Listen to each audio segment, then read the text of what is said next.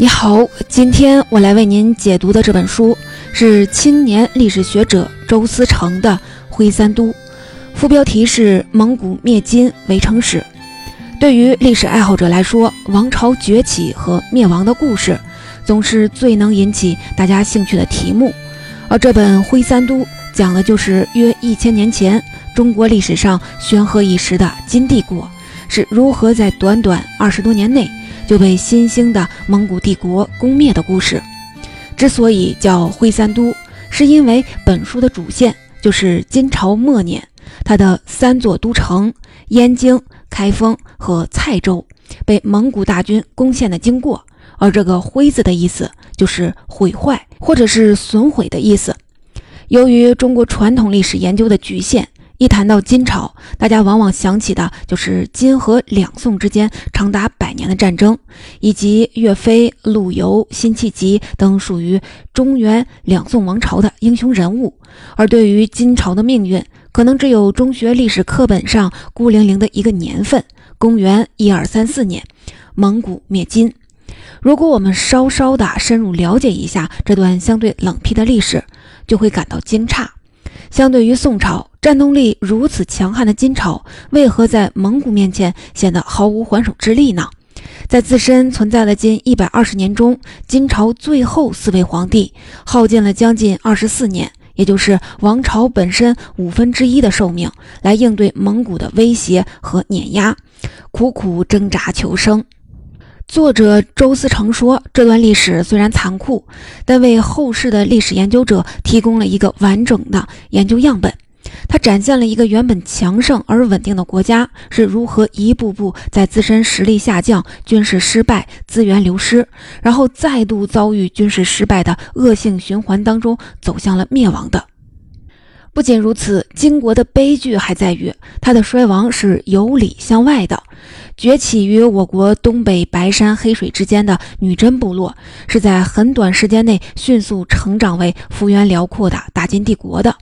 但这种急剧扩张却让他没有时间进行内部组织的有效升级改造，从而使得他的成功和富裕变成了一种致命的诅咒，侵蚀了自身的战斗力和进取意志。在金朝覆亡后，我们还将看到这条规律在接踵而起的蒙古元帝国和清帝国身上再度应验。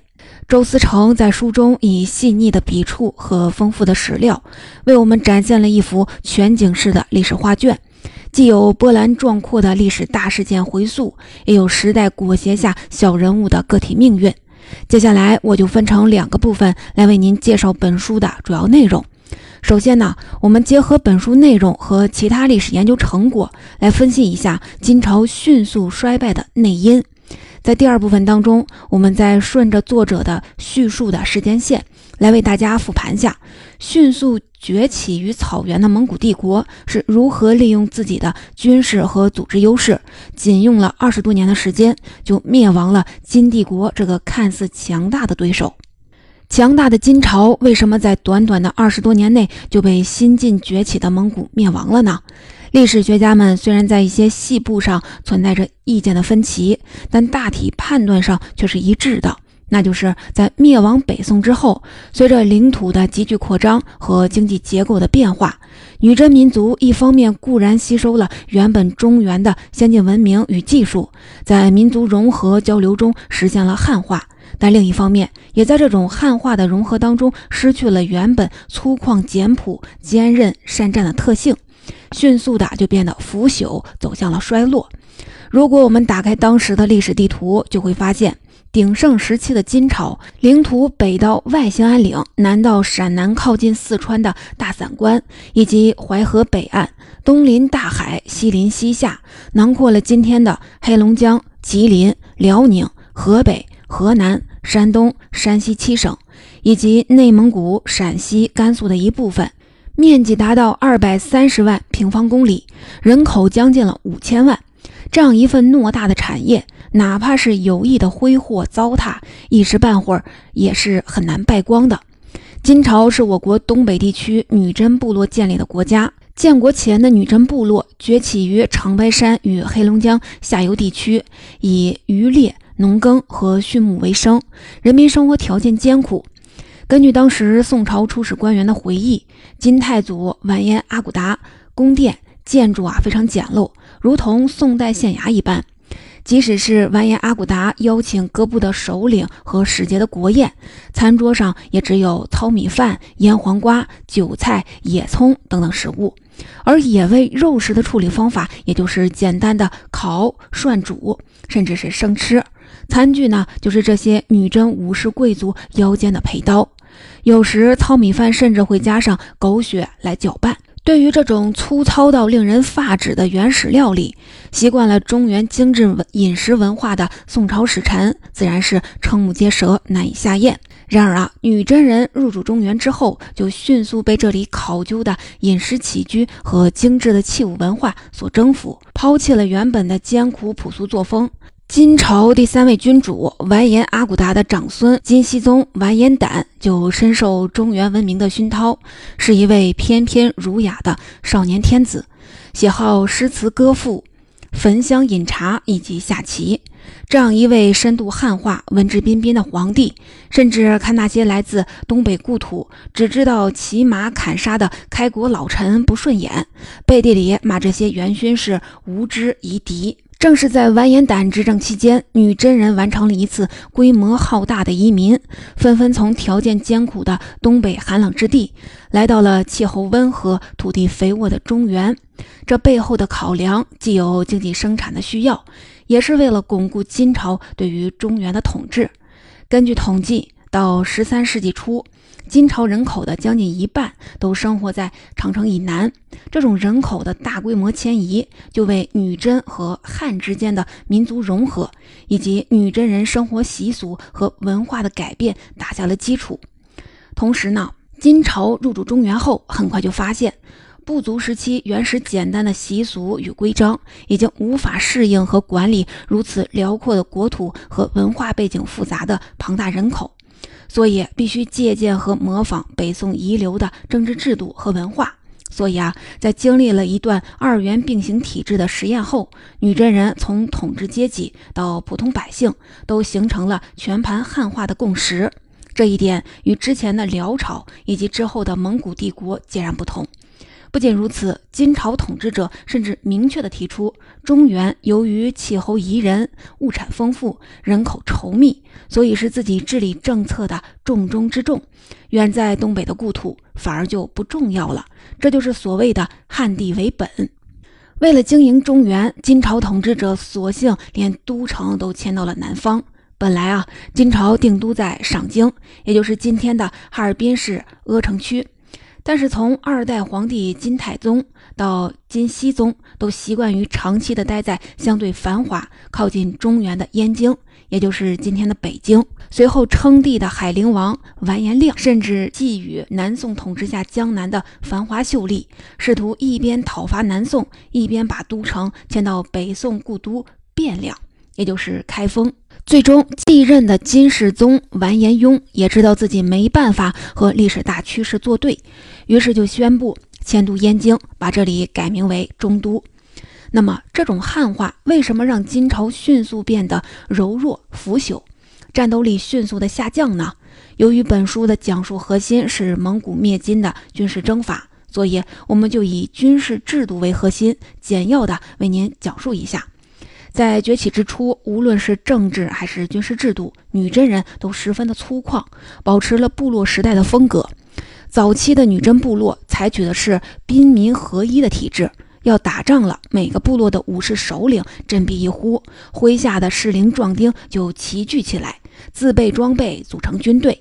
军队建制也采用了简单的六级制，从五人、十人、五十人到万人，称为蒙安谋克制。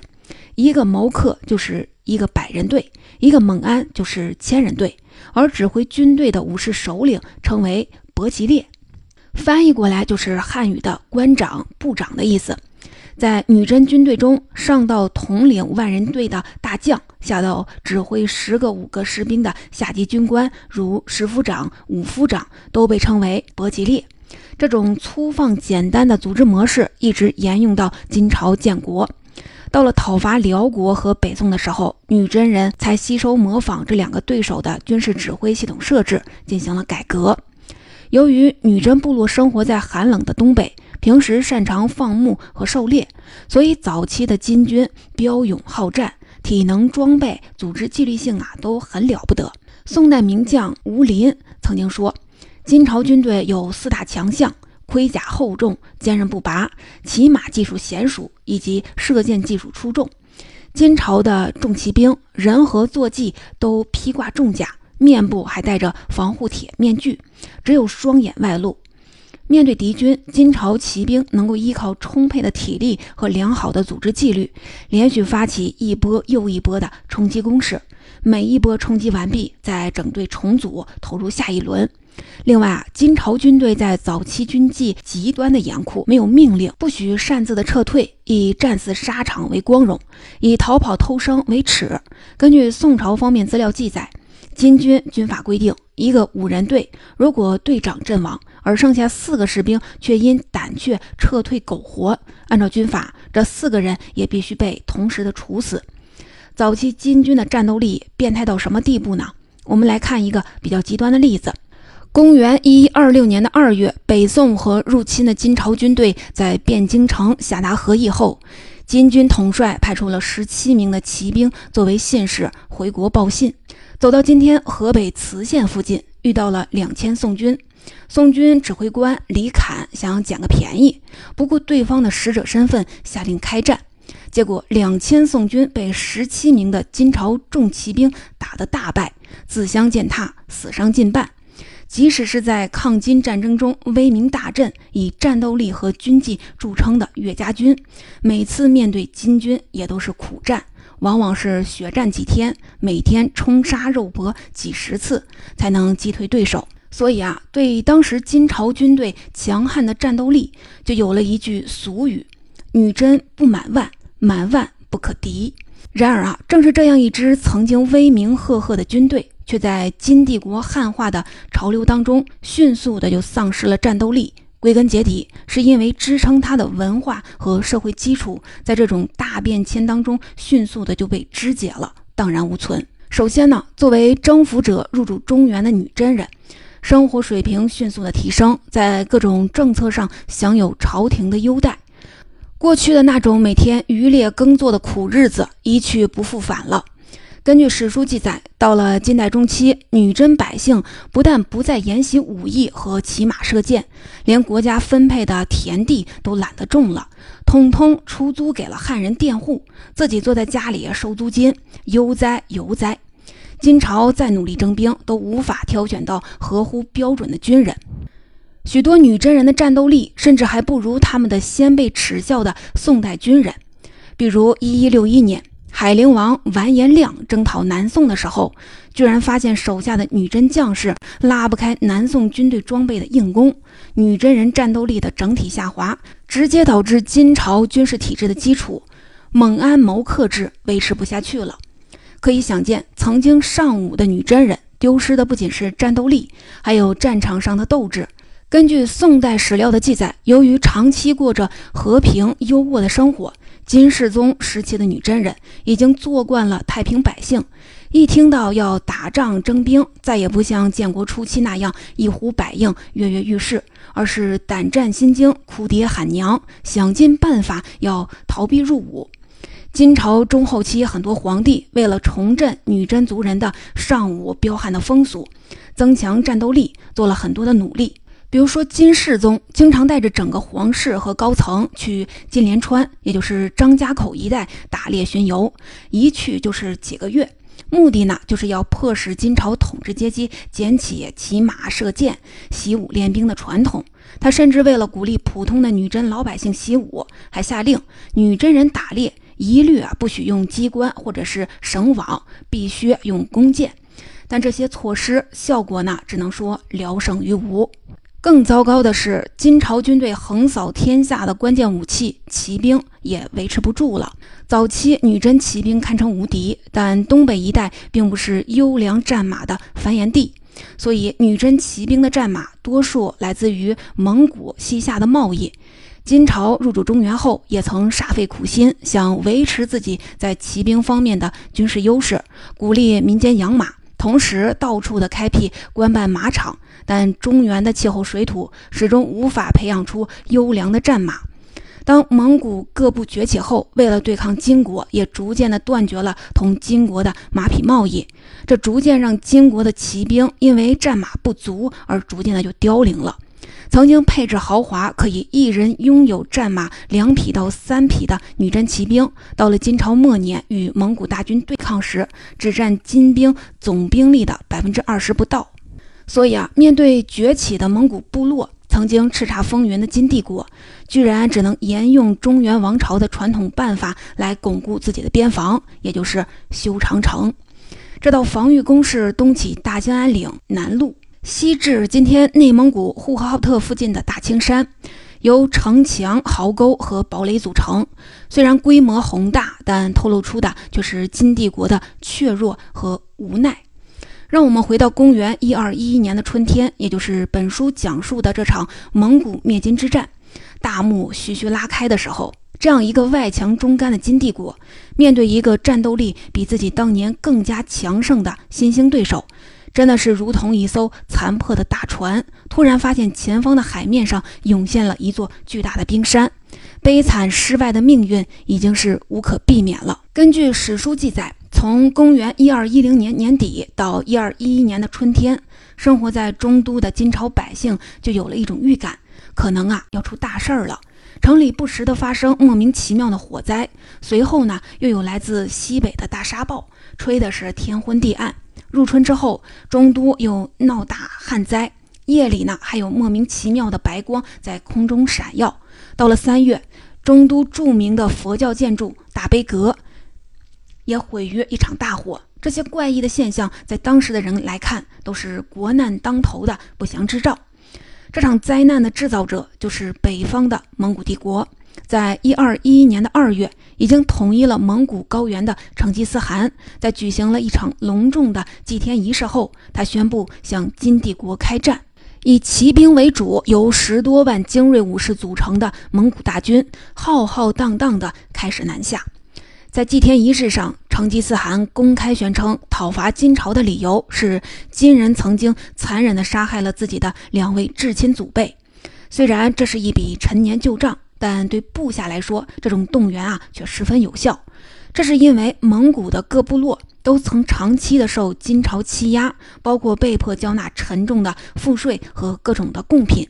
甚至无理由的被金朝人灭丁。所谓灭丁，就是金朝组织军队武装入侵蒙古各部，并且进行屠杀，目的呢是为了定期消灭蒙古各部的成年男子，不让他们有壮大和构成威胁的机会。所以说，野心勃勃的成吉思汗为了扩充自己草原帝国的版图，在这时抬出了金朝对蒙古各部的血海深仇，作为动员的号召，实在是无比的高明。由于发源在木马黄金区的蒙古高原，蒙古骑兵的配置堪称是豪华，平均一人能够备有四匹坐骑，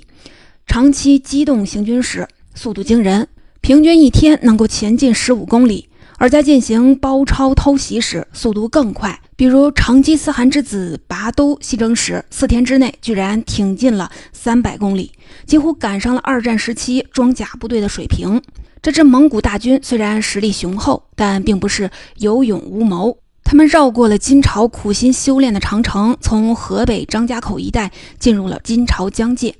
先做试探性的进攻，熟悉地形，同时呢，评估对手的战斗力。等待七月秋高气爽时，蒙古大军再度的大举南下。九月，在张家口附近的野狐岭，金蒙两军在这里展开了双方第一场大规模的遭遇战。机动性和战斗意志都占据了上风的蒙古大军，利用前后夹击的战术，几乎全歼了金军主力，导致此后长达十年的时间里，金朝都凑不出一支足够大的野战军和蒙古人交手。由元朝人编撰的金史，甚至直白地说，金朝的灭亡就在这一战被注定了。为什么这样说呢？因为这次败仗引发了一系列的多米诺骨牌效应。首先，蒙古大军乘势占据了环州，这里是距离金都首都当中最近的草原牧场，也是金朝最为重要的战马的饲养地。几十万匹的金军战马从此落入蒙古人之手。从而让金军进一步的丧失了冲击力和机动性，无法与蒙古铁骑相持。其次呢，金军外强中干的真相彻底就暴露了。金帝国境内的各路反对势力纷纷就抬头，比如辽东的契丹部落首领耶律刘哥和山东、河北境内的反金义军红腰军等等，让风雨飘摇的金朝统治者更是顾此失彼。到了重庆元年，也就是公元一二一二年的十一月，蒙古大军就已经兵临中都城下，攻势啊是非常猛烈。不过呢，草原铁骑毕竟是缺乏攻坚武器和经验。围困了将近一个月后，就被迫撤退了。虽然中都暂时的守住了，但蒙古人带来的外患危机，极大的激化了中都内朝廷的政治矛盾。金朝大将何时烈胡沙虎居然发动政变，除掉了皇帝完颜允己，扶植金世宗的长孙完颜询，也就是金宣宗登基了。金宣宗一上台，就面临着前所未有的严重局面。原来何时烈、胡沙虎在政变后，为了加强自己对中都的控制，居然不顾大局，下令前线的兵马全部后撤，向中都集结。这样一来，蒙古大军不费吹灰之力，在直接攻占了金人的老家辽东之后，直接从居庸关等各长城的隘口。涌入了华北平原，如入无人之境。成吉思汗这次也学聪明了，不再浪费宝贵的兵力强行攻城，而是对中都等大型的城市围而不打，大部分兵力就在华北平原上纵横往来，抢劫扫荡。这样一来，中都虽然拥有高大的城墙和充足的兵力，但粮食物资断绝，政令啊也无法传递出去，基本变成了一座死城。一二一四年的春天，成吉思汗集结各路大军，会师中都城下。城里的金军虽然人数不少，但士气低落，打死也不敢出城迎敌。鉴于天气马上就要变热，部队疲劳，成吉思汗也无心恋战，和金宣宗签订了一纸苛刻的城下之盟，就带着强掠来的无数的财物和几十万的人口回师草原了。成吉思汗前脚刚走，金宣宗就做出了一个前所未有的重大决定，那就是华北平原无险可守，蒙古铁骑来去自如，所以啊，他干脆就提出放弃中都，迁都别处。消息一出，文武百官在朝堂上是吵成了一片，最终还是金宣宗本人拍板，到所谓的南京，也就是北宋故都汴梁，今天的开封去。这里有黄河和陕西潼关天险守护，漕运便利，而且当年完颜亮已经在这里大兴土木，营造了完备的宫殿建筑，从方方面面看都非常的合适。于是啊，当年五月十一日，金宣宗一行在大雨当中匆忙地离开了中都，史称真佑南渡。金宣宗的南逃深深激怒了成吉思汗，在他看来，这是一种撕毁合约、试图长期对抗的举动。于是，中都在第二年，也就是一二一六年的五月，落入了蒙古军队之手。虽然在各种的文献里，中都军民似乎是和平投降，蒙古军队也没有大肆的屠城报复，但一位来自中亚花剌子模国的外交使者记载说，自己在中都附近依旧看到了堆积如山的尸骨遗骸，向导说这些都是中都的老百姓，有的是被蒙古军队杀害，有的则是在绝望当中自尽的。迁都开封后，金宣宗就发现，曾经疆域辽阔的金帝国，如今有效控制区域几乎只剩下了河南、陕西两省。可以说，自己的目标从与蒙古相持，一下降格为如何续命、苟延残喘。不过啊，一个偶然事件的发生，让蒙古大军的主力几乎一夜之间离开了华北，又给了奄奄一息的金朝一段宝贵的时间窗口。这是怎么回事呢？原来成吉思汗可能觉得金朝已经是瓮中之鳖，不必着急一口吞掉，而是借口自己派出的使节被杀，发动了一场规模浩大的西征，而目标呢，就是刚才提到过的中亚强国花剌子模。可以说，如果不是这次的远征，成吉思汗在一二二七年去世前就可以轻松的完成灭金大业。然而啊，面对如此一段难得的喘息之机，金宣宗居然做出了一个异想天开的决定。所谓的“失之东隅，收之桑榆”，金国打不过蒙古是真，那要不要继续的南下去攻击南宋，用南宋领土和人民来弥补我的损失呢？于是啊，从一二一七年到一二一九年，金宣宗三次大举南征，但也没占到多大的便宜，反而浪费了手里那点不多的兵力和资源，让金国元气大伤。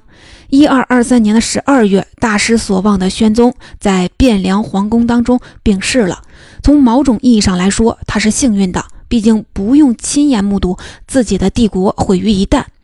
接下来登场的是金朝末代皇帝金哀宗。完颜守绪，作者周思成说，他无疑是本书当中最具悲剧性的人物，自身能力和资质并不差，而且一心想有所作为，中兴国家。但无奈时局大势已经都不在自己一边了。然而，哀宗上台伊始，从军队到群臣，都仿佛看到了国运逆转的希望。首先，哀宗不再寄希望于战斗力不堪一击的金朝的旧军队，毅然决定编练新军。这支新军就是中国古代军事历史上有名的王牌劲旅——忠孝军。这支部队成员的来源可以说是五花八门，包括不愿意归顺蒙古的华北汉人，从华北逃回金国的女真流民，甚至有因亡国之恨前来投靠的西夏人等等。而这支军队的统领，则是堪称金代末期第一名将的完颜陈和尚。和很多下属一样，他也是一名被蒙古。掳掠到北方，后来九死一生，逃回金国的女真人。为了让忠孝军能够具备金朝开国初年的强悍战斗力，金哀宗也是给他倾注了手头的大部分的资源，比如忠孝军的骑兵，每人能够配备两匹战马。忠孝军在完颜陈和尚的指挥下，确实打了不少的胜仗。比如一二二八年，在今天甘肃境内的大昌原，他指挥四百名的忠孝军大破蒙古军八千人。这场大捷号称蒙金开战以来金军第一胜仗。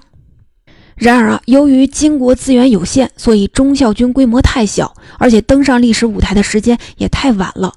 面对兵力与资源规模庞大到碾压的蒙古帝国，依旧没有回天之力。一二三一年的冬，